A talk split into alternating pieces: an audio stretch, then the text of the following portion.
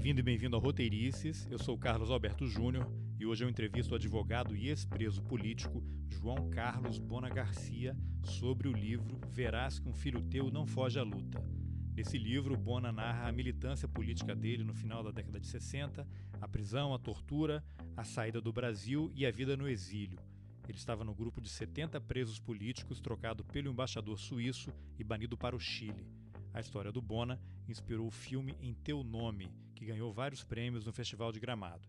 Vamos nessa. Bona, eu tô com seu livro aqui na mão. O título é Verás que um filho teu não foge à luta. Uma coisa que me intrigou é que você usou no título um pedaço da letra do hino nacional. Por que essa escolha? E quando eu cheguei de volta aqui no Brasil, né, muitos jovens, muitos estudantes, muita gente me procurou né, para entusiasmado com a luta armada, tentando ver se podia retomar aqui no Brasil, enfim. E aí eu disse, não, peraí, não é por aí, entendeu? Com calma, né? as coisas não são assim, tem que ver, primeiro, as condições que existem, entendeu, no país, e segundo, né, nós estamos vivendo uma democracia, não, não tem necessidade disso. Segundo, que o povo tem que participar, porque senão você fica sozinho como vanguarda. Apesar do nome da organização, era a VPR, Vanguarda Popular Revolucionária, mas ela acabou somente na vanguarda, porque né, o povo, no início, simpático, né, com a sequência do americano, o povo foi muito simpático a isso, mas ninguém veio, ninguém engrossou, ninguém né, veio fazer parte. Então, ah, eu digo, olha, eu vou às vezes ficar alguma coisa de memória, porque não tinha documento, não tinha nada, e fiz de memória, entendeu? Um pouco o livro mostrando a situação na cadeia, mostrando a situação né, que nós estávamos vivendo aqui no Brasil, né? e, e, depois, entendeu? A retomada, inclusive, foi um dos primeiros escritos que saiu aí condenando um pouco a situação, falta de liberdade em Cuba, né? Eu estive em Cuba depois, eu digo, olha, estava um pessoal animado comigo, entendeu? Gente ligada ao PT.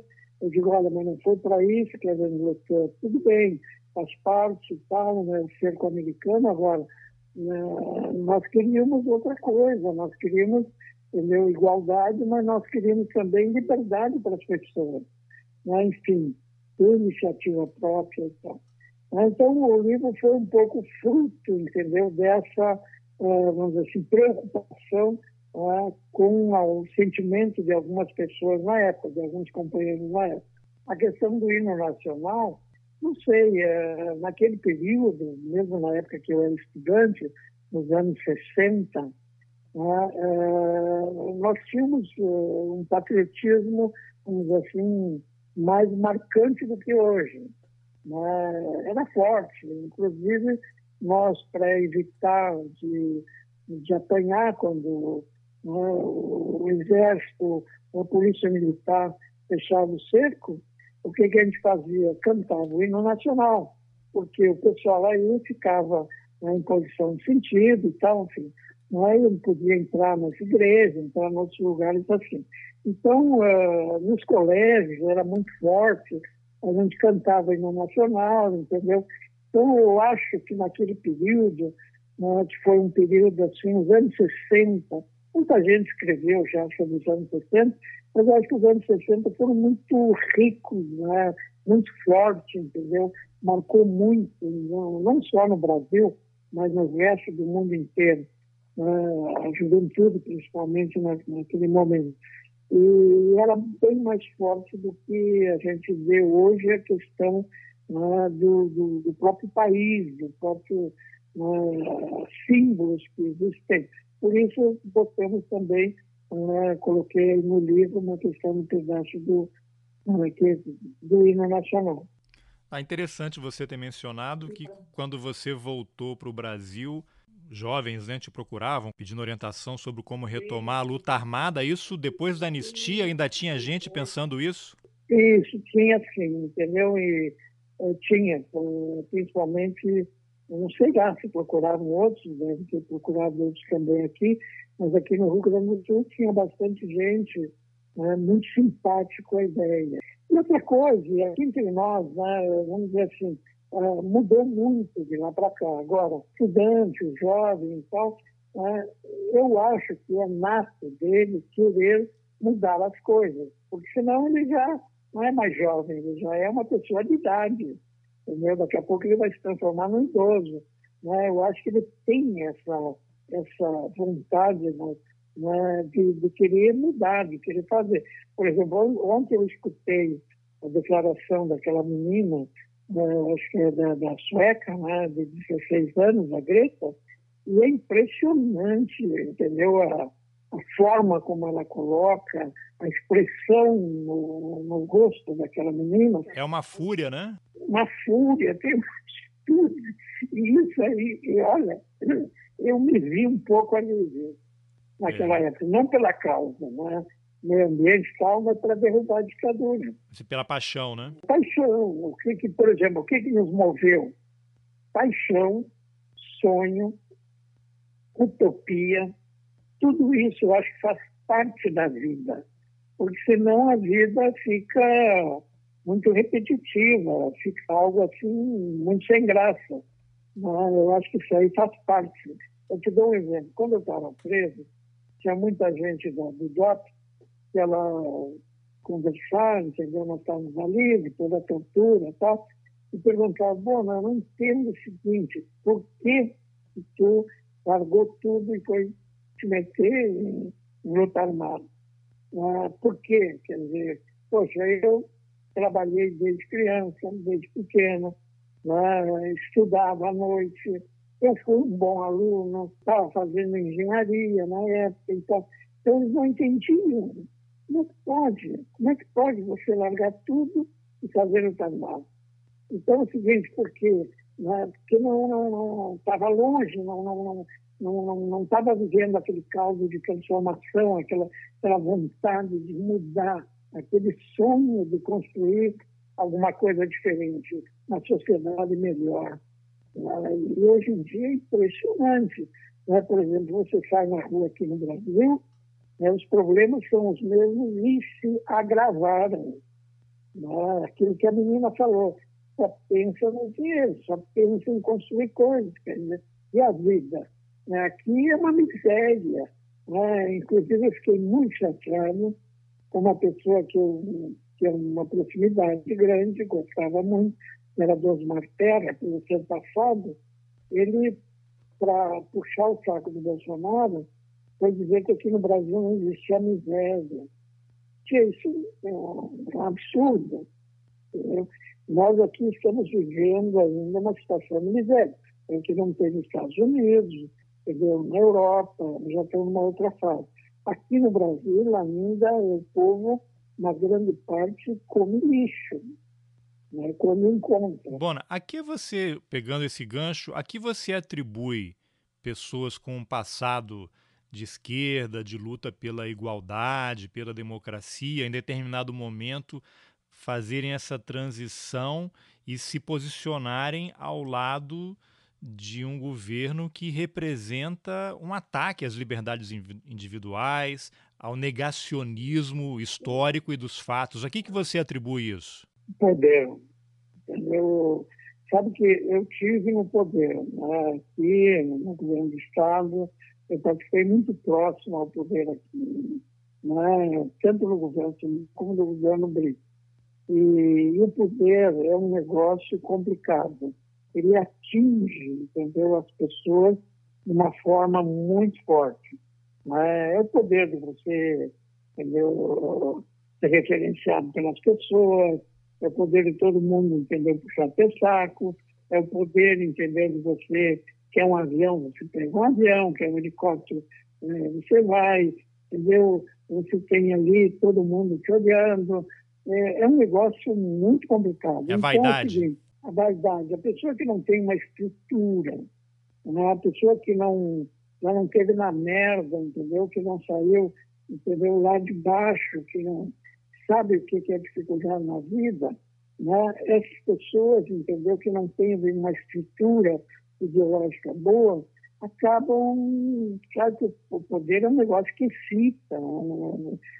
dá tesão, é um troço incrível o poder. E aí as pessoas começam a trocar tudo por esse poder. Quando eu assumi, por exemplo, a Casa Civil aqui, eu chamei todos os funcionários lá do Palácio e disse o seguinte, olha, humildade.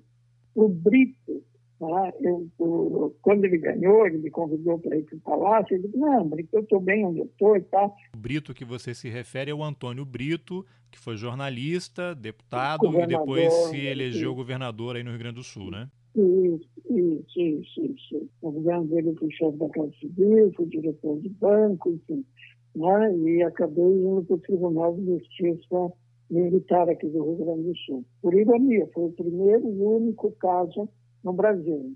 A pessoa que esteve exilada, foi expulso do Brasil, banido, né? fez luta volta e assume como juiz do Tribunal de Justiça Militar com o crédito da AB, entendeu? Tudo direitinho. Então, para você ver o seguinte, eu acho que essas pessoas acabaram perdendo aquele ela, perdendo aquele vínculo e a sede do poder, de visualizar um dia ser governador, lá, entendeu? É, eu reputo a isso. E o resto, tem gente que muda porque são pessoas que é, chegaram um ponto de revisar, entendeu, o seu passado e tal, enfim, né, acho que estão perdidos, estão por aí. Né, e, e, tem, nós temos pessoas assim, entendeu, né, que, que revisam. Agora, é uma crueldade danada né, para a própria pessoa, porque não é o caso daquelas pessoas que não aguentaram a tortura e colaboraram com o regime na época essas pessoas são sofredoras. Elas sofrem até hoje. São vítimas. São vítimas e sofrem de vergonha até hoje. Antes da gente entrar nesse ponto, eu queria que você contasse um pouco da sua trajetória política. Como é que você se envolveu com a militância política que acabou resultando na sua entrada na luta armada? Como eu trabalhava desde pequeno, trabalhava em serviço pesado né, e tal. Né, e na cidade onde eu morava, em Passo Fundo, né, tinha um núcleo, entendeu, muito atuante lá, ainda do Partido Comunista. E também tinha o PTB, era forte na época, enfim, mas tinha um pessoal né, ligado à esquerda.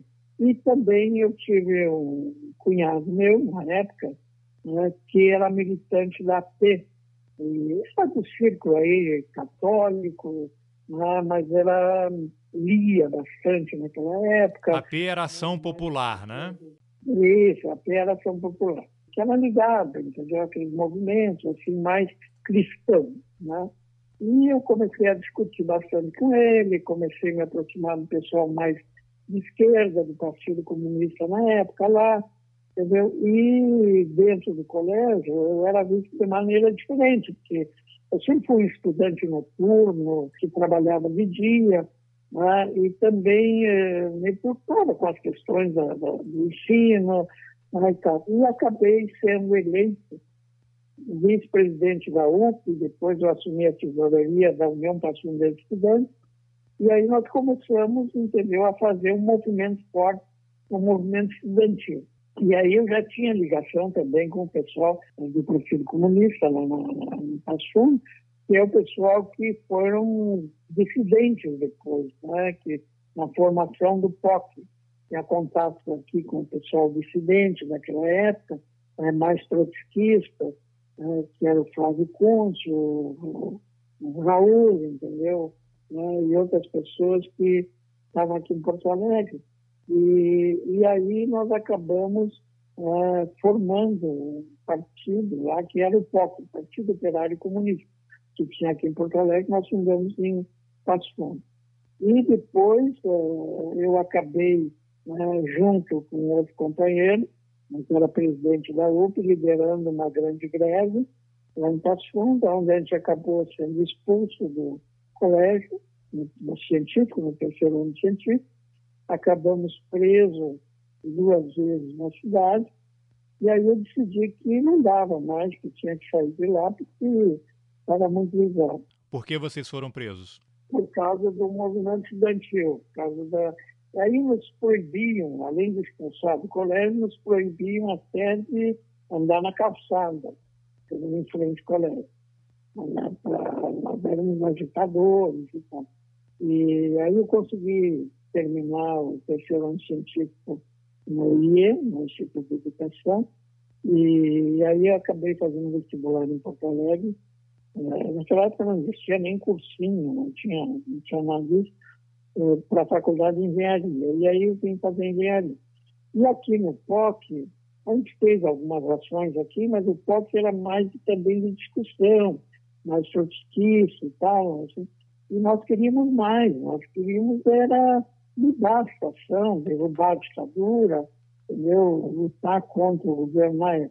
E aí acabamos saindo do POC né, e formando aqui uma célula na VPR, e depois teve lá marca, eh, no Rio, e aí fundamos a VPR. Que ano foi isso, Bona? Final dos anos 60, 78, 79. Tá. E aí vocês começaram a organizar, aí o movimento ele como ele, ele como se ele tivesse se militarizado de vez. A luta armada, militarizado. E nós tínhamos e o pessoal do Passo Fundo, todo ele acabou entrando na VPS também. E aí uma parte foi um pessoal foi para para lá para a região de Espaço, naquela região lá, e acabaram montando lá uma, uma área que a ideia seria até trazer uma marca para lá depois se tivesse condições. E, e aí nós começamos a trazer muita arma de lá, a gente montou uma indústria pesqueira e trazia muita arma que comprava lá do próprio exército, enfim, né, trazer pelo, pelo um caminhão frigorífico, a gente trazia em vez de peixe para vender aqui, a gente trazia armamento. E aí já tinha uma célula, já tinha uma, uma parede aqui em Porto Alegre, onde eu morava com outros companheiros, aí começamos a fazer entendeu, ações aqui armadas de carro pagador, entendeu, banco, coisas. Bom, e aí até que foi feito aqui a tentativa de um sequestro do cônsul americano, né, que eu participei de todo o levantamento, entendeu, sequestro, e só não participei no sequestro porque eu acabei numa luta aqui, entendeu, que eu fazia karatê, duas coisas, e acabei deslocando o braço, fiquei fora. Mas aquilo ali trouxe, com essa tentativa de sequestro, eh, veio de São Paulo a inteligência de informação e tortura vieram para o Rio Grande do Sul. Conta um pouco com mais detalhes essa tentativa de sequestro. Ela aconteceu antes ou depois do sequestro do embaixador americano lá no Rio de Janeiro? E como é que foi essa operação e por que, que ela não deu certo? Naquele período, sempre que tinha gente presa, você fazia sequestro para tentar liberar, não tinha outra maneira. Né? Então, eh, foi feita aqui, era mais uma ação que a gente ia fazer armado, foi feito o levantamento aqui junto com o MNR, né, que era o movimento mais ligado aí, meu próprio Brizola na época e tal, né, de levantamento do, da vida do cônsul. Mas o cônsul uma pessoa que tinha participado da guerra da Coreia, e uma pessoa bem, assim, com treinamento muito forte militar. E ele tinha uma caminhonete grande, muito potente. E no dia, nós conseguimos somente é, um carro, porque você expropriava o carro, saía, pegava carro, trocava placa, entendeu? Para fazer a ação. E naquele dia acabamos pegando um Fuca, um Volkswagen. Né? E estava meu outros companheiros dentro, inclusive Fernando Pimentel, que depois foi governador em Minas, né? e outros companheiros. E foi feito o levantamento e eles saíram para fazer o sequestro. E o cônsul tinha ido numa festa, tinha bebido um pouco, e o carro fechou, né? o Fuquinha fechou o carro, mas eles simplesmente aceleraram e, e passaram por cima do Fuca, botaram o Fuca para o lado Inclusive, um dos pessoas que estava lá, né, fazendo sequestro, acabou dando um tiro e pegou no ombro do cônsul. Mas o cônsul conseguiu, entendeu? Tinha uma polícia, conseguiu chegar em casa. Enfim. E aí veio a repressão toda aqui para o Rio Grande do Sul. E acabou prendendo uma parte da VAR, uma parte da VPF, e nós, eh, uma pessoa, um outro companheiro e eu, estávamos planejando também fazer um outro sequestro para tirar essas outras pessoas. Era um outro cônsul aqui, no, aqui em Porto Alegre. E aí nós fomos pegar um carro, um carro grande, que estava numa garagem, só que o pessoal que tinha sido preso acabou achando que ninguém ia pegar o carro, falaram do carro onde estava. E aí eles fizeram, a polícia, o DOPS naquela época, fez um, um ficou lá dois, três dias esperando no Rio, e quando nós entramos, eles pularam em cima e tal. E aí não deu para fazer reação. Eu estava com uma, uma pistola automática, mas não deu nem para se mexer, né? Pegaram e pularam em cima e nos botaram num carro e levaram para o DOPS. A ideia era sequestrar o cônsul de qual país? É, se não me engano, era do Japão que estava aqui, era um país asiático. Eu creio que era do cônsul japonês, algo assim. Tá, e aí vocês foram presos e preso. o que aconteceu a partir daí? Bom, aí vai preso, aí é tortura, né? não tem dúvida nenhuma. Porque é o seguinte, a tortura é... Eu vou te dizer, muita gente lá depois, ah, bom, você não falou nada e tal, né? Inclusive gente que tinha arma na casa deles, e, por fora, achando que todo mundo ia falar, que ninguém ia aguentar tudo, mas não, ninguém caiu por minha causa, ninguém, nada. E aí me perguntam, não, mas como é que conseguiu? E, eu digo, olha, é muito simples, né? como é que eu consegui não foi por ideologia naquela hora, não foi por nada, simplesmente por raiva né, de tanto que batiam. Então, acaba indo pela raiva mesmo. Eu sei que isso é sempre uma questão muito delicada e quem passou por essa tragédia tem uma forma muito específica de se relacionar com a violência que sofreu. Mas como é que você lida com a tortura. Eu sei que você tem o livro, né, e você já falou sobre isso. O que, que você poderia compartilhar para quem não conhece a história em relação à tortura que você sofreu lá? Você consegue falar sobre a violência que você sofreu? O que, que você poderia compartilhar sobre isso? Olha, é o seguinte, né, para você explicar. Uh, primeiro, ditadura, né, ou seja, só tem um poder, que é o poder executivo ele manda e o resto não existe. Então, por exemplo, não existe Ministério Público, não existe Poder Judiciário, nada. Ele manda e os outros obedecem. Então, ele faz o que ele quer.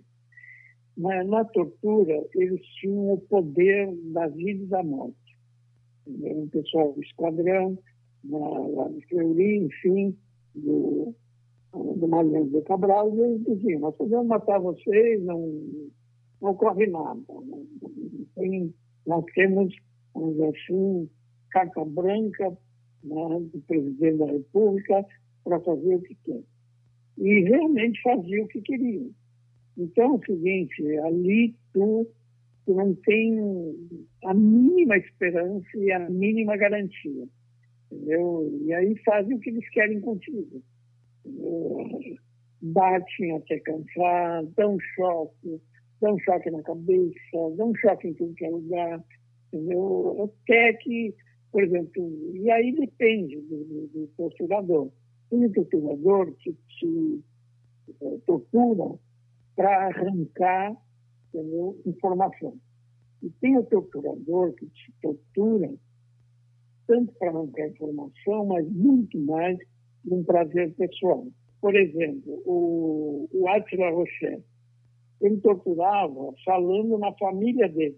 Ele te torturava falando da família dele? Da família dele, entendeu? E tal, da mulher, dos filhos. Escutando música clássica, com um médico junto para não deixar morrer, entendeu? Então ele batia por prazer, é diferente. É, ele não estava atrás da informação, ele batia, era uma, um prazer pessoal que ele tinha. Tanto que depois me falaram que a família deixou dele, enfim, ele tinha problema. Né? Outros lá torturavam porque chegavam né, a excitação, ficavam em estado de entender torturando. Então tem tudo aí. Né? E, e você não tinha nada. Uma vez eu fui reclamar, eu estava muito mal, e veio um juiz lá, cada nove juiz, e o cara correu, quando você reclamar, o cara disse, não, não, é assim mesmo, se mandou. Entendeu? Eu não tinha nada, eu não tinha o que fazer, entendeu? E aí eles escolhiam uma pessoa mais fraca para fazer que matar e tal, para a pessoa acabar auxiliando eles, entendeu? Falando e, assim, colaborando com a polícia, que nós chamávamos de desbandados. Era gente que não aguentava a tortura e tal. Né? Na época, nós convidávamos muito as pessoas que estavam assim, nesses desbandados aí. Né? Hoje, tem a pessoa que só, assim, passou do outro lado e tal, né? não, não fez maldade para ninguém, nenhum companheiro, né? eu não vou julgar porque ele deve estar sofrendo até hoje. Agora, teve gente que passou para o lado da, da, polícia e ajudou a entregar a gente. Por exemplo, Paulo Arthur, aqui no Rio Grande do Sul, foi um, entendeu? que além de entregar, ajudou a matar pessoas. Né? O Cabo Anselmo foi outro, que além de passar pelo lado da polícia, matou até a mulher que estava grávida do filho dele, entendeu? que era a Soledad. Então, é o seguinte, essas pessoas realmente acho que não tem razão nenhuma hoje de estar viva. Eu que a pessoa deve querer tudo menos viver. Né? Mas é muito complicado. A postura realmente você. É, cada um tem uma reação. É, tem um trecho no livro que eu acho muito forte, que é uma conversa sua com um carcereiro, se não me engano, em que ele também ficou arrasado né, com a tortura que submetiam, você era submetido, e ele, de certa forma, te deu, falou algumas palavras ali para te, te tranquilizar. Você podia só lembrar qual foi essa conversa? Bom, foi depois da tortura com o Atila, né, que estava muito mal, e ele me disse, Domingos,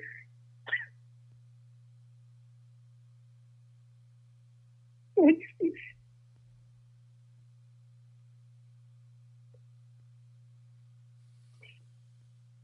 É, até hoje é difícil. Se um dia tudo passa,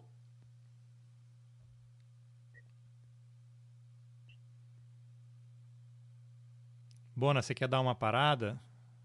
Vamos lá. Não, tudo bem, vamos, vamos, vamos lá. É, tu não consegue esquecer isso. É, isso é um trauma que permanece, né? Fica, com essa vida. Fica com essa vida. Que torcar, tem que olhar para frente e não viver só no passado. Essa foi a minha razão. Quando estava na Europa, eu comecei a vida oito vezes, do zero. E quando estava na Europa, eu digo, olha, aqui agora não é lamentável. É se integrar a população, trabalhar e estudar. Nós temos que produzir. Entendeu? E quando voltei para o Brasil, fui trabalhar, trabalhava enlouquecidamente em tudo que era lugar, dando aula, fui professor de cursinho, fui dono de cursinho para vestibular. Fui... E aí, quando estava com muita atividade, eu resolvi fazer direito. Entendeu? Aí fui estudar direito. Então é assim, sempre tem que olhar para frente né, e produzir, fazer coisa boa, entendeu? E participar, por isso que não pode fugir a luta. Né? Sempre está dando sua participação. Mas se você ficar só no passado, também não dá. O passado serve para você lembrar e para que as outras pessoas tenham valor a liberdade e a democracia. Tá. Né? Porque, olha, governo como esse aí que a gente tem hoje, né? vou te dizer, é uma grande porcaria. E agora eu vou te dizer uma coisa, sabe que eu, como juiz né, da justiça militar, eu aprendi a conviver muito com, com militares aqui.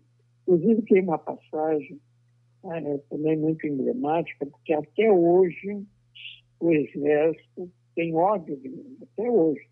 Quando eu era presidente do Tribunal de Justiça Militar aqui, eu fui convidado para ir numa solenidade no, na inauguração de um, um prédio aqui do Ministério Público Federal.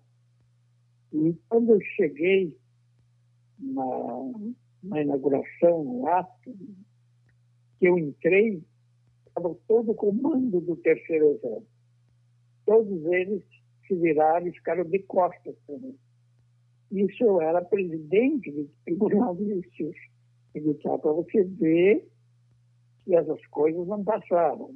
Né? Até hoje está muito presente para eles também. Né? É por isso que eu acho que estão dando sustentação para o Bolsonaro, porque o Bolsonaro, do ponto de vista militar, é tudo que os militares não querem. Tudo.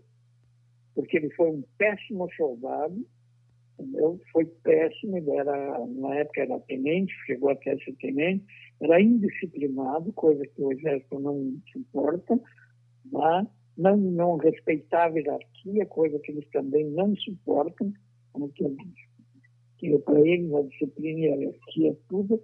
Então é o seguinte, por enquanto eles estão tolerando. Né? Por que o Bolsonaro conseguiu ganhar a presidência da República, tirando o pessoal de mais de centro, que para o Bolsonaro todo mundo é comunista. Né? Mas ele teve um apoio razoável de parte das Forças Armadas, né? Teve, teve apoio integral, né? das Forças Armadas. Vamos retomar a sua trajetória. Você foi preso, torturado e em que situação você foi chegou a ser condenado? Houve um, um, um processo? Você foi julgado e condenado? Não, eu fui, eu fui, não, não. Eu tinha, acho que tinha vários processos, mas nenhum foi julgado na época. Somente, entendeu, audiências e tal. Né? E nunca fui condenado, mas se fosse, pegaria muitos anos naquela época. Bom, então você estava preso e você saiu da cadeia em que situação? Que situação? É o seguinte, nós sabíamos que tinha duas formas só de você sair da cadeia. Uma era através é, fugir, o que era estava muito difícil, tentamos uma vez e não deu certo. E a outra era sair em troca de sequestro, entendeu? em troca de embaixador, enfim, troca de sequestro. E aí nós nos organizamos e eu consegui passar uma lista de pessoas que nós discutimos, né? uns foram, outros não quiseram, enfim, mas eu consegui passar essa lista para fora e chegar até as mãos da VPR no Rio. E aí o Lamar, com um grupo lá, fez o sequestro do embaixador suíço e nós fomos pedido em troca. Nesse período, eu estava num quartel, que era o 19 RI de São Leopoldo, com outros companheiros. E lá, justo nesse período, né, fui interrogado de novo pelo DOPS, que queriam nos tirar de lá e nos matar. Foi lá o Pedro Selling, mais o, um outro delegado do DOPS, que era o Aurélio, que tinha um outro companheiro que tinha sido preso aqui, naquele período, pouco antes, e abriu, né, vamos dizer, muita coisa que eu não tinha tocado. Então, eles foram lá me interrogar, mas já tinha saído do sequestro, o oficial do dia disse, olha, vai ser interrogado, mas eu vou estar presente. E aí o pessoal do DOPS não conseguiram me torturar lá, Mas disseram que se desse chance, eles iam me matar. Mas aí eu acabou, depois de sequência dando certo, demorou um mês mais ou menos. Aí nos tiraram aqui de Porto Alegre, nós ensinamos que aceitava sair para o exílio, perder a nacionalidade brasileira e nos levar para o Rio, sempre com aquela ameaça, vamos matar vocês. E conseguimos depois sair para o Chile. Quando chegamos no Chile, aí sim, descemos a escada e a gente disse, poxa, estamos em liberdade. Ah, então a gente saiu no sequestro. Agora ficamos apátridas, sem nacionalidade brasileira. É, esse, essa saída do Brasil, você saiu naquele grupo de 70 presos políticos, trocado pelo embaixador suíço. E lá no Chile, o, o que aconteceu quando vocês chegaram lá? lá? Lá no Chile, é o seguinte, a gente foi muito bem recebido, deram a bandeira brasileira, deram a bandeira do Chile, proibiram do, do, pessoal do DOPS que estava acompanhando o exército pisar em solo chileno, tiveram, não puderam nem descer, tiveram que pegar o avião de volta, né? e nos deixaram numa quarentena, entendeu? E a partir daí nós começamos a procurar trabalho. Eu fui procurar trabalho, que eu sabia também fazer, era trabalhar, fui procurar trabalho, arranjei trabalho lá, não fiquei só reunindo, conversando e tal. Agora, quero voltar para o Brasil, quero sim, mas se eu estou aqui, eu não tenho dinheiro, não tenho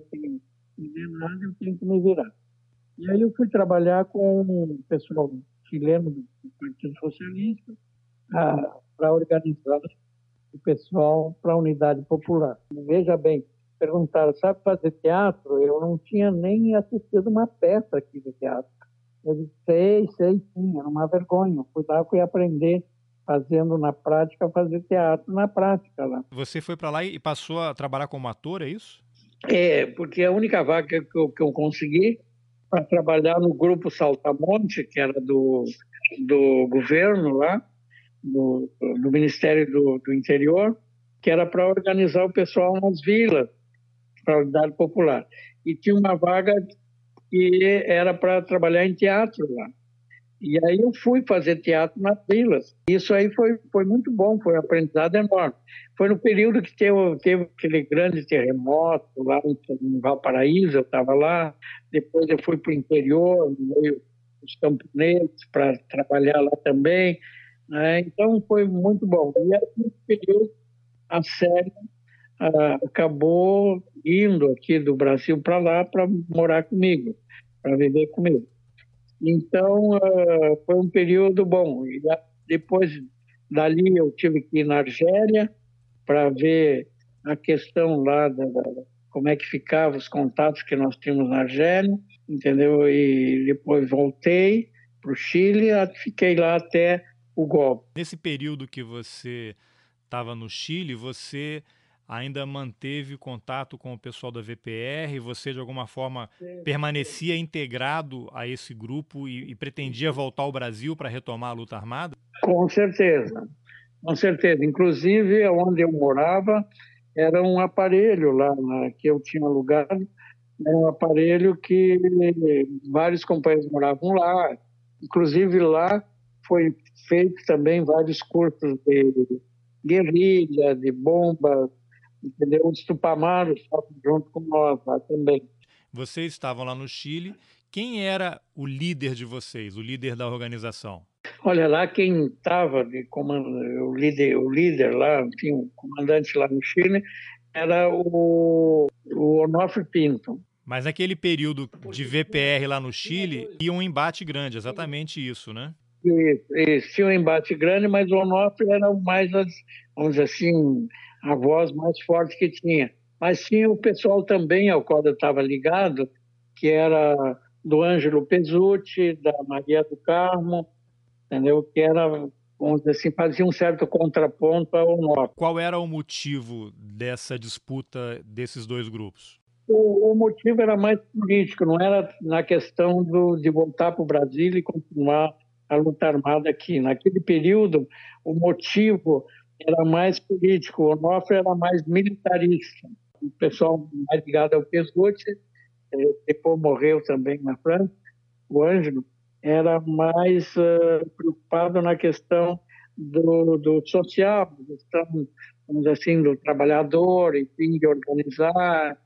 Uh, politicamente era mais aberto do que o nosso a origem dele era do exército e era mais militarista. Mas o, quem tinha o maior poder mesmo uh, do contato aqui, tudo era o Onofre. E o que aconteceu com esse grupo da VPR que estava lá? Porque em algum momento o Onofre acabou sendo expulso da VPR, né? É, o Onofre é o seguinte, não é que ele foi expulso, é, ele tinha muito contato no final, ele tinha muito contato com o Cabo Anselmo. E aí o, o pessoal já tinha muita dúvida com relação ao Anselmo, já desconfiava muito do Anselmo, inclusive eu mesmo né, e outros companheiros. Né? Então, o, o Onofre ficou fiel ao Anselmo até o final. E acabou morto. Depois da Argentina, ele fez um grupo para. Uh, seguiu aqui um, um, gaúcho daqui, era o Sargento Albiri, formou um grupo para voltar para o Brasil, e aí voltou o Paraná e acabaram matando ali na Foz do Iguaçu, mataram todo o grupo que voltou. Inclusive tentaram é, fazer de tudo para que eu viesse também por lá. Você estava lá no Chile, nessa organização, estava vinculado à VPR, participando ativamente da vida política, e aí vem é, o golpe, vem o golpe de Estado. E aí o que acontece?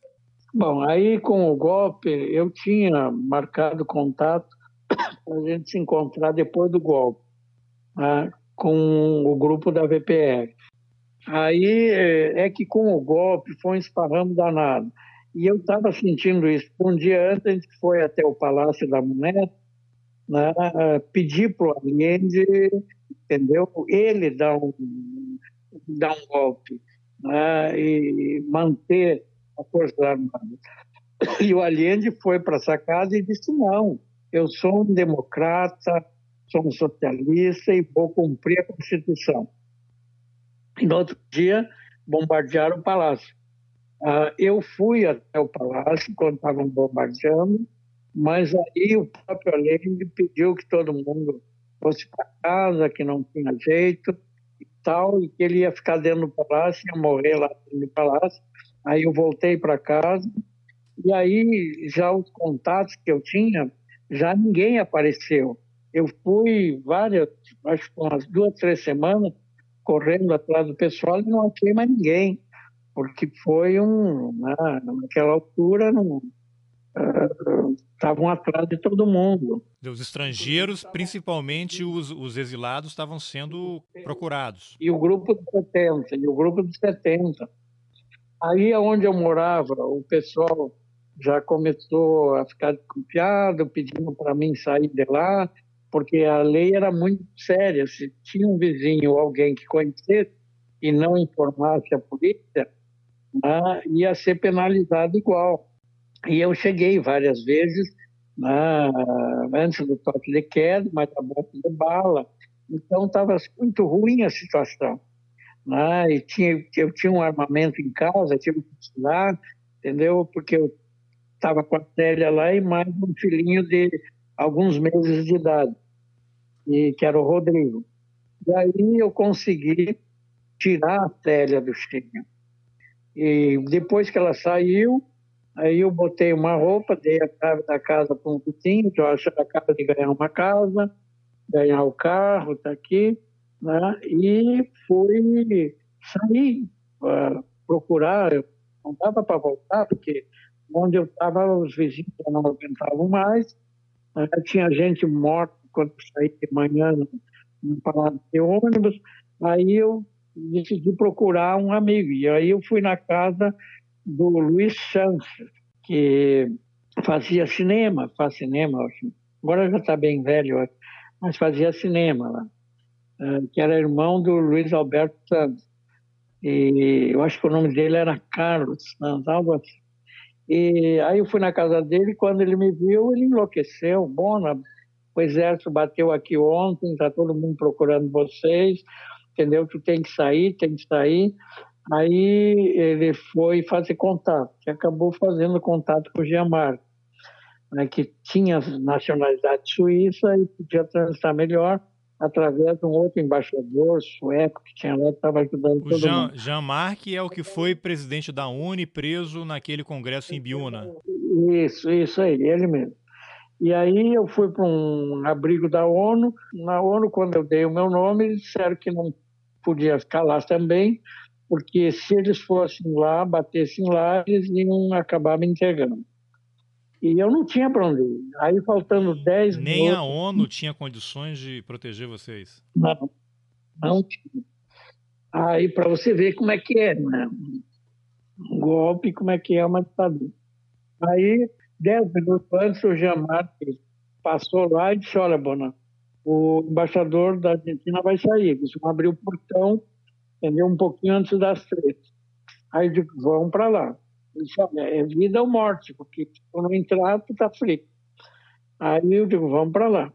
Aí me largaram na avenida, poucos metros do portão, estava cheio de militares frente à embaixada, com areia, com metralhadora, aquelas pontos 50, e dois guardas na porta para o embaixador sair. Quando eles abriram o portão, aí eu estava caminhando no meio da avenida, aí eu não senti mais nada, não senti mais as pernas, só olhei o portão e corri muito, eu corri demais, aí os caras foram me agarrar, eu derrubei os dois com os braços e corri tanto que o, o jardineiro depois disse, moço, para, para que vai pular o muro do outro lado. E aí fiquei dentro da embaixada. Você entrou na embaixada da Argentina numa carreira. A hora que o portão abriu para o carro do embaixador sair, você entrou. Eu entrei. Ah, e aí eles ficaram, os guardas, sem saber se me agarravam ou atiravam. E aí, quando foram me agarrar, eu empurrei os dois e consegui entrar. Lá dentro tinha mais ou menos umas 500 pessoas. Né? E aí é um fato à parte. Aí não precisava conversar um dia só para tirar relatar como é que é dentro da embaixada com 500 pessoas que escaparam da morte, entendeu? É um negócio impressionante. Isso é coisa para psicólogo, psiquiatra e tal. Mas eu consegui uma cadeira lá, eu dormia sentada numa cadeira, se lavava roupa, eu ajudava na cozinha, eles me davam uma cebola para comer, porque só tinha uma sopa lá por dia, eu, comia uma cebola, como cebola até hoje, de tanta vontade que eu tinha de comer cebola. Né? Porque me salvou a vida, comer cebola crua mesmo. E aí, de lá, a gente acabou uh, indo para a Argentina. Eu tinha só 10 dias para ficar na Argentina, porque eu não tinha documento nenhum. Me davam um papel para ficar 10 dias na Argentina. Aí me levaram para Buenos Aires depois. E aí eu comecei a bater nas embaixadas. E aí ninguém nos aceitava, ninguém. Nem na, na, eu fui na Alemanha comunista na época, também não me aceitava, porque me disseram que eu era de uma organização armada e que eu não era do Partido Comunista. Aí a outra Alemanha não aceitou porque dizia que eu era comunista. Então não tinha, né? Estava complicado. Quer dizer, para uma você era terrorista e para outra você era comunista. É isso aí. Então o que, que acabou? Acabou que tentaram me sequestrar em Buenos Aires, né, o grupo do Alberi, uh, que era o sargento Alberi aqui do Rio Grande do Sul, que estava formando um grupo. Eles queriam que eu também se organizasse para voltar para o Brasil, eu disse não, aí tentaram me sequestrar. Você e vários outros brasileiros foram para a Argentina depois do golpe no Chile, e lá havia um outro agente infiltrado da ditadura chamado Alberi, que é um ex policial da Brigada Gaúcha, e ele se organizou com Onofre Pinto, que era o antigo chefe da VPR, para montar um grupo para voltar para o Brasil e retomar a luta armada. Esse grupo acabou sendo executado no Brasil quando entrou. E eles tentaram te cooptar, é isso? Sim, sim, é isso aí. Eu tinha que voltar por ali com ele. O que, que aconteceu que você desconfiou? Porque é o seguinte, era muita facilidade ele tinha passaporte de outros países, ele que ia dar um passaporte de outro país para mim então Era muita facilidade, que não existia naquela época. Que conversava com o Jango a hora que ele queria. Então, ele começou a gargantar, eu digo, tchê, está errado, não está certo, não. Entendeu? Aí eu disse para ele, não, não, tá, tá, tá demais, vamos lá. E outra coisa, e segundo, porque eu já achava que se viesse para cá iam nos matar e seria um peso a mais para o pessoal daqui. E aí eu disse para ele, acho que luta armada tem que parar um pouco, vamos ver, mais gente vai morrer, não dá. E no Brasil estava todo mundo, de todas as organizações, sendo dizimado, né? Todo mundo, não dava. Tu ia voltar para cá, era um peso para quem estava aqui, né? só para te esconder era um risco, não tinha condições, não tinha a mínima condição. Aí você se deu conta que tinha que fugir da Argentina e quem é que você procurou para pedir ajuda? Não, aí é o seguinte, aí quando eu, a gente marcou um encontro lá com o pessoal do Alveri, né, eu fui, mas fui vendo de longe. E eu vi a movimentação de pessoas muito estranhas, aí eu saí de lá e liguei para o uh, ex-governador de Pernambuco, que estava de lá na Argélia, né, o Miguel Arraes como eu já tinha estado na Argélia e fiquei muito amigo do Arraes, ele me disse, Bona, daqui três dias vai para o consulado que eu vou te mandar um laissez-passer. E aí eu cheguei lá, em três dias estava lá um laissez-passer. Consulado da Argélia. Da Argélia. A ONU pagou a, a minha passagem, entendeu? E a passagem da minha mulher e do meu filho. E a gente foi, só que fazia conexão também em Madrid, e naquela época, tinha trocado de avião em Madrid, era a época do Franco. Aí, de, quando o avião pousou, já veio a polícia, eles falaram pelo alto-falante, nós tínhamos que ficar no avião. Veio a polícia né, espanhola, nos pegou no avião e nos levou para a área internacional até vir o avião da, da Air Algérie. E aí, mas nós temos que ir no banheiro. Aí eles iam junto no banheiro, tudo, tu não podia sair de. Eles não, não, te deixavam um segundo, entendeu? Ali até que a gente entrou no avião da Argélia. Bom, mas nesse meio tempo, enquanto, quando pelo alto-falante vocês escutaram que não podia sair e a polícia entrou, você deve ter imaginado o quê? Vamos nos prender de novo. Pô, aqui. já estamos presos de novo. Já vamos presos de novo. Que loucura. Imagina, a polícia atlantista e aí o seguinte, nós sem documentos, sem nada, aí fomos para a Argélia. Na Argélia, vida normal, vida que segue, trabalhamos, só não, não, não tinha que estudar, né? Trabalhei lá com ele, até que eu cheguei à conclusão que não dava. Nasceu um outro filho meu lá na Argélia, e aí eu achei que não dava para ficar lá. Aí eu falei com a, a autoridade, me dava muito bem com o pessoal, com os argelinos lá da, da, da ONU, né? Eu falei com eles, olha, agradeço muito a estadia aqui, mas eu, eu quero reencontrar o pessoal, quero trabalhar pelo Brasil de novo, quero, eles estão com o Comitê da Anistia formando em toda a Europa, e aí conseguiram, entendeu? Disseram, tudo bem, pode ir. Eu tinha consegui um passaporte falso para poder entrar na França. Aí eu fui para a França, mas a minha esposa e meus dois filhos ficaram na Argélia. Passaporte falso com qual nacionalidade? Nacionalidade, se não me engano, era equatoriana. equatoriana. Passaporte falso fornecido pelos contatos clandestinos lá na Argélia. Na Argélia, isso. Aí, na, chegando lá na França, eu logo fui à ONU de novo, tem minha história, que é e aí eles ligaram para o pessoal da, da, da Argélia, né? e o pessoal da Argélia confirmou tudo que eu tinha falado, e aí eles me deram, entendeu, né, asilo lá. E na polícia perguntaram como entrou, entrei de trem e com passaporte falso. Aí a polícia queria o passaporte falso. Eu digo, olha, já é tarde, eu queimei. Entendeu? E aí tudo bem. Aí eu fiquei lá com um documento de viagem francês para poder rodar nos países que a gente quisesse para viver lá. Você tinha queimado mesmo o passaporte? Não, não tinha. Estava guardado? Estava guardado. E aí uh, eu acabei uh, trabalhando lá e, e, tudo, né? Igual que eu fiz teatro lá, eu fui fazer pesquisa, nunca tinha feito também, fui fazer, e tudo em francês. Né? Você já falava francês? O que eu aprendi na Argélia, né? sotaque árabe, sotaque argelino lá. Aí a minha esposa foi para lá, e aí a gente foi morar na casa de um dos diretores do Le Monde. Aí eu fiquei lá, acho que um mês e pouco, e logo consegui trabalho, aí consegui uma casa para morar também, com uma brasileira lá.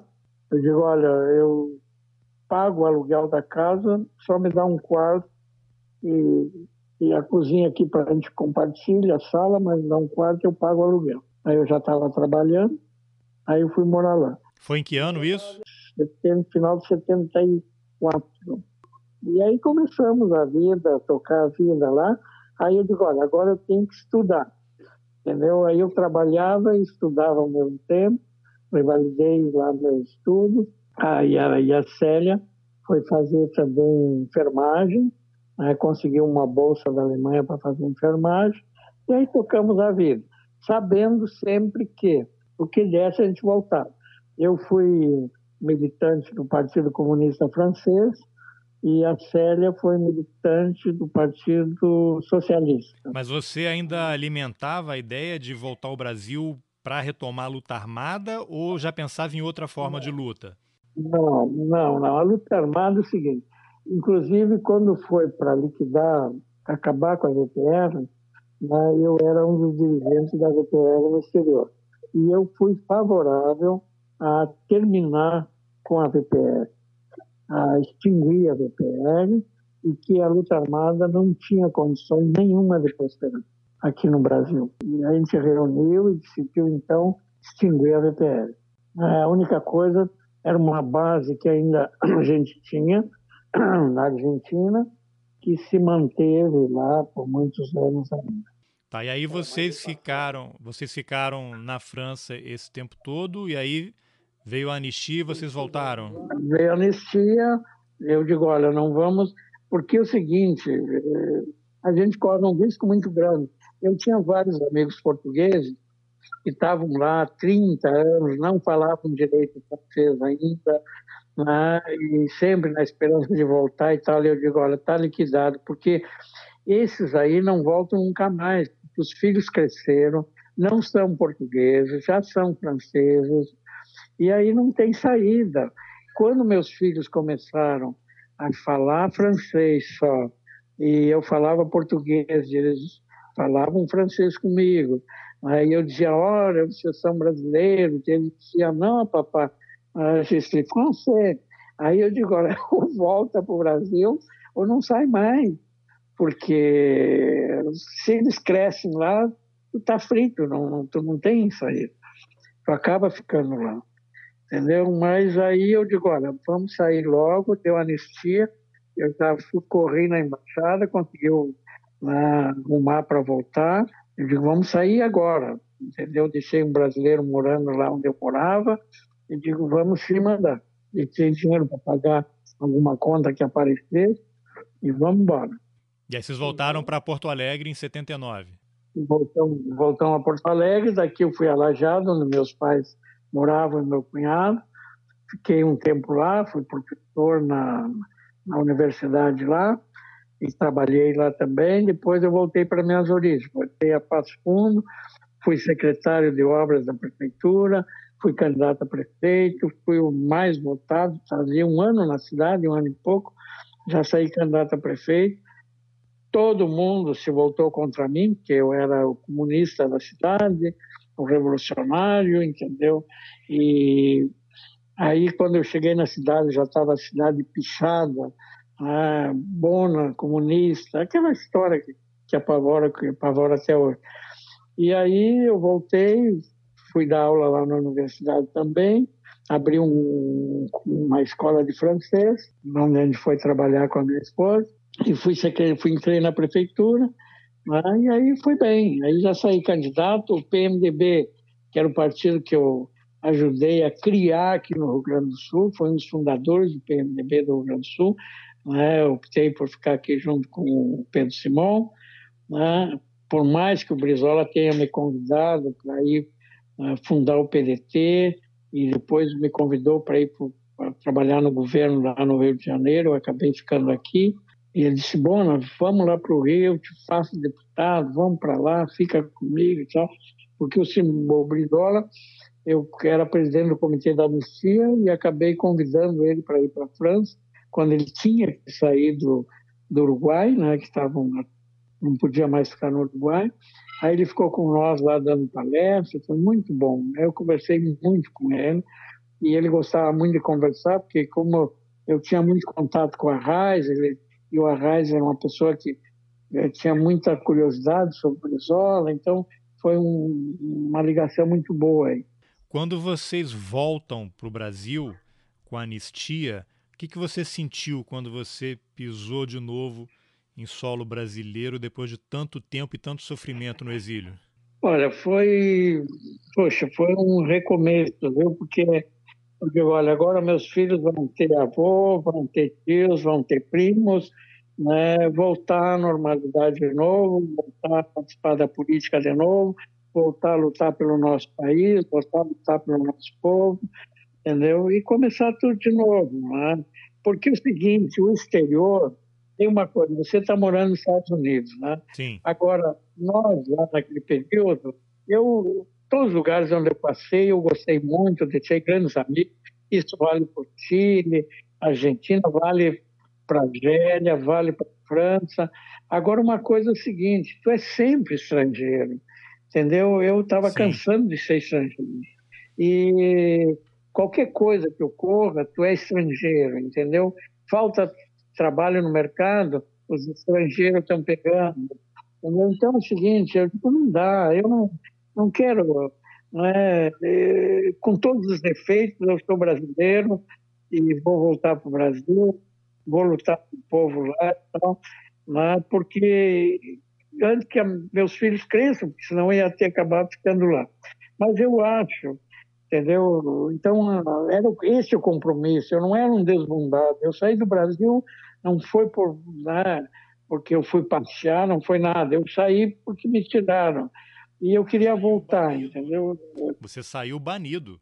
Saí banido e eu queria voltar, entendeu? Eu queria fazer minha vida aqui. Bona, há uma discussão grande em andamento em, em relação à lei, à lei da anistia.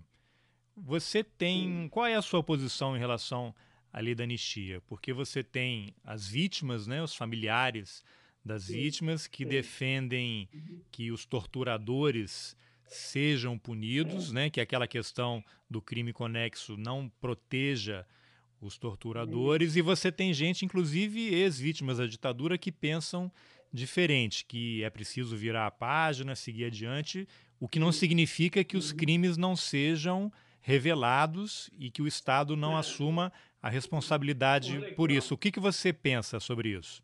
Uma coisa, antes de voltar para o Brasil, a revista Veja me fez uma entrevista em Paris. E aí perguntasse, bom, o que que tu faria? Eu digo, se encontrasse um torturador, se pegasse um torturador e tal. Eu digo, olha, eu trataria, entendeu, como um ser humano, né? Perdão. Jamais ia torturá-la, jamais. Agora, eu acho que deve ser conhecido. As pessoas têm que conhecerem quem torturou. É isso sim. Agora, vendita, não. Entendeu? Tentar fazer o mesmo, não. Acho que tem que ser conhecido. Agora, buscar lá, não. Eu, não, eu acho que uh, eu aceitei a anistia como ela era. Foi a anistia possível. Né? E eu aceitei como era. Inclusive, o próprio STF já decidiu sobre isso, está resolvido. Agora, tem que conhecer quem torturou. Isso sim. O Estado precisa revelar os nomes e os crimes que foram praticados e assumir a responsabilidade, porque tudo isso foi feito a mando do Estado. Não foi eles lá que fizeram, não. Eles estavam investidos, entendeu, do poder estatal. O Estado torturou. O Estado tem que reconhecer. É isso que importa. Bona, depois que você voltou para o Brasil, você encontrou algum torturador seu? Você sabe quem eles são? Sei, mas nunca encontrei. Aí, se encontrar, ele vai sentir vergonha, porque eu vou olhar na cara dele. Com certeza. É porque eu não mudo de calçada. Agora eles vão ficar envergonhados.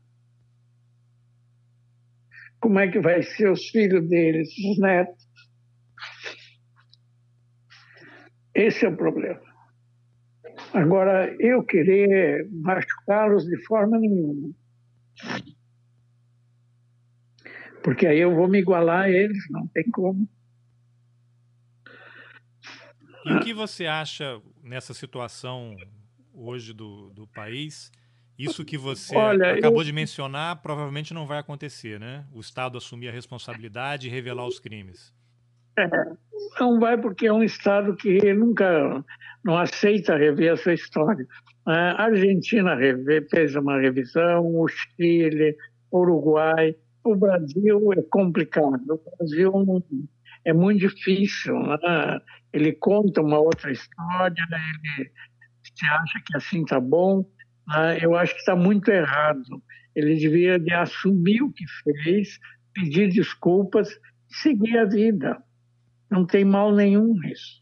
Agora, você chegou a fazer alguma reflexão em relação aos governos do PT, porque você teve o PT tanto tempo no poder e teve uma presidente que foi torturada e presa política. Por que, que você acha que não, não teria havido um avanço maior em relação ao esclarecimento desses crimes? Porque eu, eu acho o seguinte, eles também dançaram conforme a música, eles não tiveram força para ir mais além.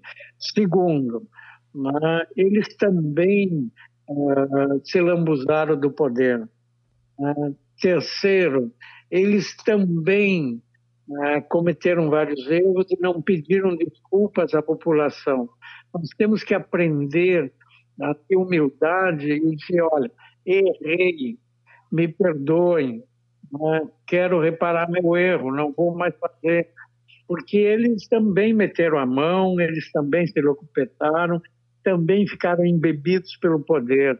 Isso é muito errado, muito errado. É, quando começou, inclusive, é, eu fui é, convidado para ir a Brasília, eu, tava, eu era diretor financeiro da Associação Internacional de Juízes Militares, da Associação Internacional.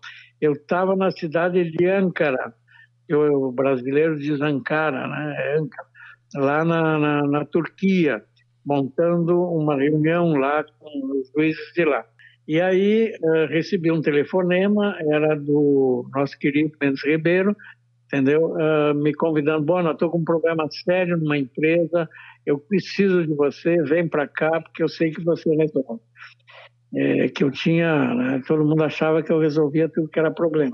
E aí eu acabei indo para lá, a própria Dilma me, não, se é o Bona não tem problema, já me nomeou e eu nem pude dizer sim ou não, já estava nomeado. Aí eu fiquei em Brasília, quase três anos trabalhando lá, e quando eu vi a situação que estava ruim, não era boa, ah, o comportamento dos companheiros lá do PT, e eu digo, olha, está errado, é, avisei que o presidente está errado, entendeu? Você não vai dar certo assim, ou muda ou eu vou embora, e não mudou, e eu pedi para sair. Vim embora e disse, olha, vamos, não vai dar certo.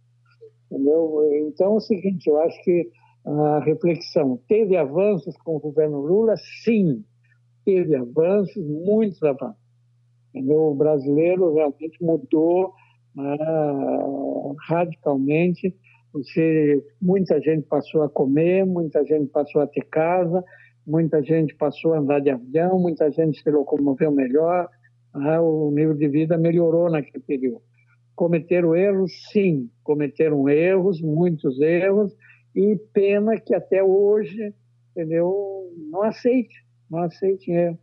Ah, acho que bobagem. Né? Acho que deveriam de bater no peito e na culpa, né? aceitar aquilo que fizeram de errado. Né? É a única maneira do PT voltar a ter credibilidade no país. Não tem outra.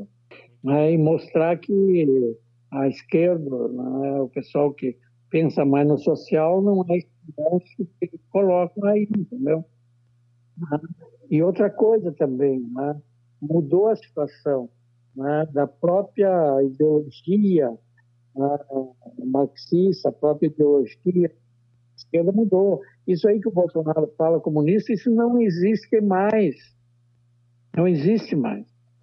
Hoje existe uma vontade, entendeu, de fazer um país melhor, um planeta melhor, onde as relações, entendeu, o trabalho sejam diferentes, né? a tecnologia que existe hoje, né, com a inteligência artificial, que é fantástica, pode substituir o homem em muitos trabalhos. Agora, o seguinte, né, isso aí tem, não pode ficar na mão de meia dúzia. Tem que compartilhar, tem que fazer com que todo mundo usufrua esse avanço fantástico que existe no mundo hoje. E que as pessoas possam, entendeu, né, compartilhar e dividir né, aquilo que tenha onde todo mundo possa ter educação, possa ter comida, possa ter onde morar, né, cultura, possa ter cultura. Hoje, aliás, hoje, tu falar em cultura, tu é comunista também, tu é o demônio, quer dizer, é um negócio é, completamente atrasado. Por isso que eu acho que esse governo né, pode aí durar, pode durar quatro, oito anos. Agora é o seguinte, isso aí não vai se manter, porque em outros lugares já está ruindo, né? entendeu? Olha na, na, na, Itália, já não consegue governar, já vai começar a mudar. Ou seja, o avanço do mundo hoje, a globalização, não tem como você parar. Não tem como você dizer que a Terra é plana, não tem como você fechar fronteiras. A juventude pensa diferente. Hoje em dia é tudo em tempo real. Olha aqui, quando eu estive no deserto a primeira vez foi em 71, não me engano, 61, 72, foi em 71, né? as pessoas lá ainda se vestiam diferente, a juventude pensava diferente, apesar que quando falava Brasil, todo mundo dizia Pelé. Agora, hoje, não tem lugar onde tu vá no mundo onde as juventudes se vestem da mesma forma, têm os mesmos hábitos, pensam quase da mesma maneira. Tudo acabou, é irreversível. É, e o grande problema é que essas ações erradas e esse pensamento atrasado vai deixar consequências por muitas décadas. Né? Quatro anos é muito tempo em termos de consequência ruim para um país. É, é verdade. Né? Agora, né, vamos ver se a gente consegue reverter. Né? Até quando vai essa situação? Né? Agora é demais, o Bolsonaro é demais. Tá, tá, tá, tá. é muito estúpido, é muito burro. É, é. até para justificar o título aqui do seu livro, né? Verás que um filho teu não foge à luta. A gente tem que continuar lutando. Tem que continuar na luta, não tem isso aí. É isso aí. Super obrigado pela entrevista, um depoimento muito emocionante, duro. É difícil fazer alguém reviver momentos tão dramáticos da própria vida, mas eu acho que é um relato relevante para as pessoas não esquecerem o que o Brasil passou e para que não permitam que isso aconteça de novo. Ok, não precisa nem agradecer, entendeu? Isso é um dever nosso de alertar as pessoas e mostrar como é que foi para que não se repita. Obrigado. Bom, essa foi a entrevista que eu, Carlos Alberto Júnior, fiz com o advogado João Carlos Bona Garcia, autor do livro Verás que um filho teu não foge à luta.